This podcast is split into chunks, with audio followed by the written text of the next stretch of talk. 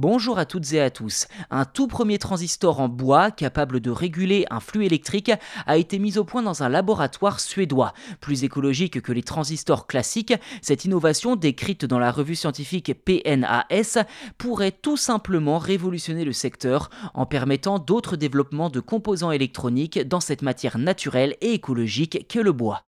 Concrètement, ce transistor en bois est l'œuvre de chercheurs de l'université de Linköping associés à l'école royale polytechnique de Stockholm.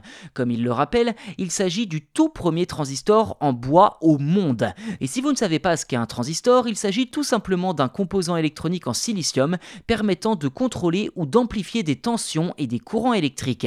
Et clairement, vous en trouverez absolument partout autour de vous si vous avez des objets électroniques à portée de main. Et cela en immense quantité puisqu'ils sont parfois à l'échelle microscopique ces transistors.